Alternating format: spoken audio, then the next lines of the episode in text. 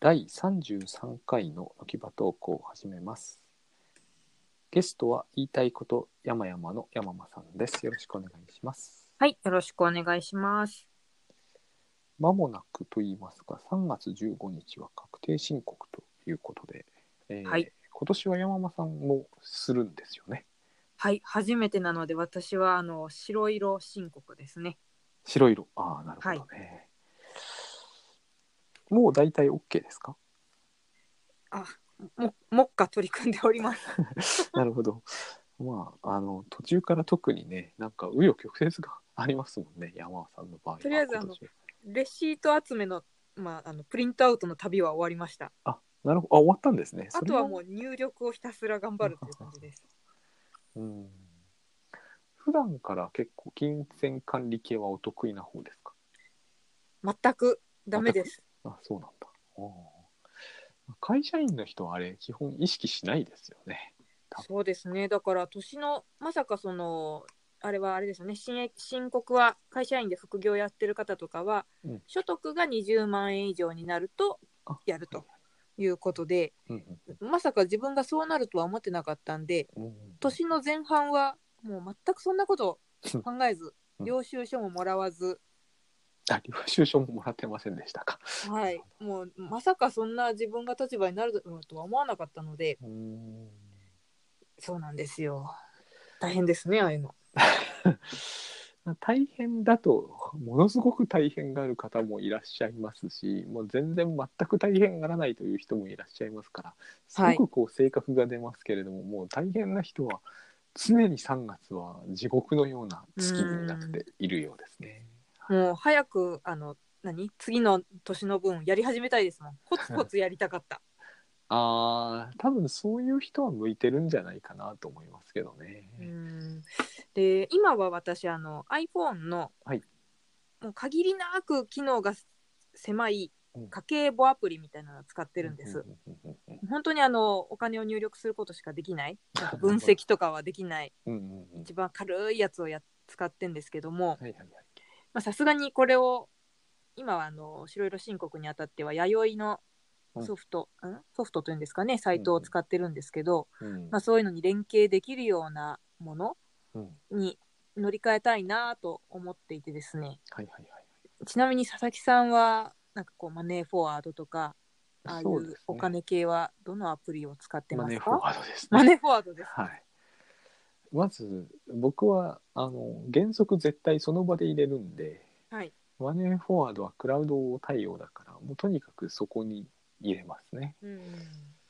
であのこれはアプリではないけれども紙類はどうしても出ちゃうんではい。紙はもうあれです月ごとに袋があります。ああ。何月のレシート何月のレシートっていうのが全部入るようになっていて、その袋の中にまた小さい袋がありますへえ。それがつまり私的なものなのか公的なものなのか、若干グレーなものなのかどっちか半然としないのか、あるいはこうクレジットのレシートなのか電子マネーのレシートなのかで分けているんで、5袋ぐらいかな五袋。もう実際には6袋から7袋 あるんだけど、あとの部分すごは、いですあの、あれです、その、えっ、と、いわゆる、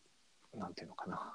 その、会セミナー会場の領収書みたいな、はい。発生時期と使った時期が一致しないというか、うんその一致はするんだけれども、まあ、結局のところ、実際にそれが必要だったタイミングとは完全には一致しないっていうようなものとか、はい。そういう、あとは、こう、税務署にお支払あの税で支払ったやつのレシートっていうのがまた別に用意してある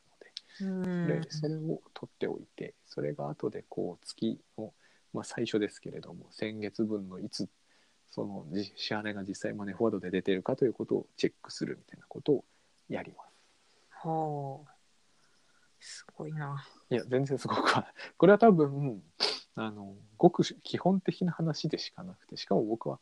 個人事業主なので、はあ。の法人ではないのでそこまでこう厳密に収支が合うようにしているとかはないですねうん予。算がないというのかな、予算はまあなんていうのかな日々の生活費としての予算は組んでますけどそれはまあはあいくまでも目安でしかないですね、うん。なるほど。そういうのはマネーフォワードでさっきおっしゃった通り分析をしております。分析も、あまあそうですよねい。やー怖いからねっていうのが正直なところで分析しないでいいぐらい稼げれば分析なんかしないんですけども、はい。まあ、今はもう分析をしないと分析してギリギリなんですよ本当に、うん特に交通費とかは結構まめに分析をかけます。 そうですね。本当にバカにならないなと思って。あの山間さんですらバカにならないわけですよね僕二宮に住んでるんで確か に。往復であの高い路線、まあ、JR ですけど使うと、はい2500円近く行くんだよね。そうですよね。いやーあの会社員一旦私辞めまして定期券がなくなったものですから、はいはいまあ、都度毎日その交通費を入力して初めてなんと高い額かと。はいそうですね敵券安いですからね。ねえもう私自転車買っちゃいました。あの何でしたっけあの株主優待のあのあーマツコのに出てるあの人みたいに大概のところに今自転車で行くように頑張ってるぐらい。山間さんあれですねなんか将来昔の勝間さんみたいになったらいいんじゃないですかね。あーもう一生懸命自転車こぎたいと思います。だって勝間さんなんかすごかったですよ昔なんか自転車の話ばっかりしてたのにいそうですよどこ行ね、ヘルっちゃメっッたトかぶって、最近はもう歩いてどこでも行けますみたいなことを書きあ今度歩いてんだ。はい。うんまあそうですね自転車はともかくとしてだから交通費ですよね。うーんあとはまあぼんやりしてると僕の場合結構出るのがクラウド上のインインターネット経費と名付けているやつなんですけどまあ前回話したフィードリープロプランとかにすそうですね。これは結構ねあのバカにならないんですよね。はい。 Google のドライブとかを微妙に増やしたりドラドロップボックスとかも結構高かったりしますしね。ありますね。なんかねエバーノートも結構不当な感じを感じる時があり ます、ね、でもそういう入力したりとかしないと、はいそれがいくらであったかっていうのを、そのウェブ関連のものって費用を忘れがちなので、だってあれ1回261円とか書いてあるから別にいいじゃんって気がしちゃうんですよねはい。そういうので全部合わせて1万円とかになる感じとかしないんだよねでも実際1万円とか突破してるんだよね、僕の場合うーん。ちなみに最初からマネーフォワーいや最初は全然違いましてマネーフォワード出たのって割と最近なので最初はもうそれこそマネーツリーとかそういうものを使ったりしてなんか一生懸命やってたけど、実際はそのローカルのやつに保存しておくとパソコン買い替えた時にド。うーん微妙だし、iPhone からの入力で同期とかもなかなか相当微妙なので、はやっいぱ。りクラウドじゃないとこれ言うのきついんだなっていうのはありますね。まあね、今いろいろありますもんね。フリフリーでしたっけああいうのとかう。んうん弥生もそうですし、うんどれをにしようかなって今悩んでるとこうろんです。わ、かります。わかりますけれども、やっぱりあの、どっちにしても、なんですかね、極力こう自動で取れるやつは自動で取ってくれて、かつ現金入力はその都度できるっていうのがやっぱりいいような気はしますうね。ん。特にあの、電子マネーなんて、とてもじゃないけど、まあ、やる人いるんで、とてもじゃないけどとは言えないけど、基本的には自分で入れる気はしないものです。うん。だからそのまあ自分で入れる気がしないほど使っちゃうのがいけないという面もありますけどね、はいそう。は言ってもだから使わなきゃいい面もあるんでそういう意味ではこうクレジットとかって本当全部手で入れている方が使わなかったかもなみたいなのもあってその辺こううんなんとも言えないんですけど、でもまあやっぱりね自動であるに越したことはないですね。そうですねうん。確かに。宮本さんはその今年から無職になった時っていうのはかん基本的にはもうでも完全にフリーランスってことですよね別の言い方をすれば。今はそうですね。ということは個人事業主化しようと思えばしちゃえるわけですよね。そうしようと思ってたんですよ。思ってたんですけれど、はい。なんか失業手当の問題等々あって、一旦廃業したので、来年も白色申告は確定しておりあます。あなるほど。あ来年もなんですか来年っていうのは来年の3月ってことですかそうです。あその段階で確定なんだ3月15日までに、うんその青色申告します宣言というか、まあ、開業届と一緒に出さなきゃいけないらしいんですよ。うんうんなるほどねそれで来年分どうするかが決まるということで、うんうんうんうんはい。まあでもね、白色申告、今回が初心者編で、来年はクロートになって、その次、やっと青色申告しようかなと。もうじゃあサラリーマンになる気はないぞといやいやいや、慣れたらなりますよ。楽ですもん。 楽なんですかね保険のこととか、いろいろ大変なんだなって、ちょっと勉強になりましあーた。まあ確かにそれはそうですねただ結局払ってもらってるということは払ってるのと違わないような気もしますけどね、うーん。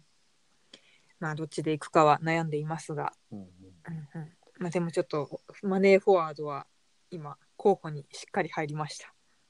そうですねこれ一応月ごとの集計取ってくれるし前年比とかも出してくれるんで、はい。はい、まあうちの場合はこう大きくばらつくのが割とばらつくっていうか明らかに間違ってるぐらい多すぎるのが食費なんですけど 食費とへかえ本当毎月よく出てるな本当によく食べてますねっていうか かつ前年比見てもああなんか同じような時期に増えますねっていううありまーん。すね。まあね、夏休みとか、お休みだったりすると、増えたりするのかな。エンゲル係数ですよね。まあ、ねえうちのはっきり言って食に関して贅沢ですね。へえそうか、まあ、そういうなんか傾向がつかめたりするのも、ああそうですね。ね、ちゃんとお金管理してるうんのは大事ですね。あと戻ってこないのが食が目立つんですけどもう一つが教育費ってやつですね。ああ、そうですよね。教育費は本当になかなかしかも絶対増える一方なんだなこれって思うと結構大変だなって思います。みんなが大変だ大変だ言うのがよくわかりました。はい。ねで学部によってはまたね、いろいろあるんでしょうから。いやもうだって私立とか言い言い始めたり塾とか言い始めたりするともう本当にこう年を追うごとに金額増していくんでうこのん。分どっから出すんだよっていうかなんか結局それは衣服とか美容とかがを削ることになるんじゃないのっていう感じが見てるとしますよね。そうですね。やっぱ職を削るって結構、うん、まあ気持ちも寂しくなるじゃないですま かあ、。それは山尾さんは特にそういうところあるかもですけれどもね、使いたい時は使いたいのが結構食分野だったりすると思うので 悩ましい問題ですね。食ってあとこうガツッと削るっていうのが難しい気がするんですうよね。ん、なんかこう微妙な削り方はできるんですけども衣服とか美容だったら割とこうまとまった金額を減らす方法を考えつくけれども一は回い買うの減らすとかすればいいけど、食ってなんかこうあまりにも連続的なんで なんか全体の質を落とすとかそういう話になってくるね。はい、そうですよ。うんうん、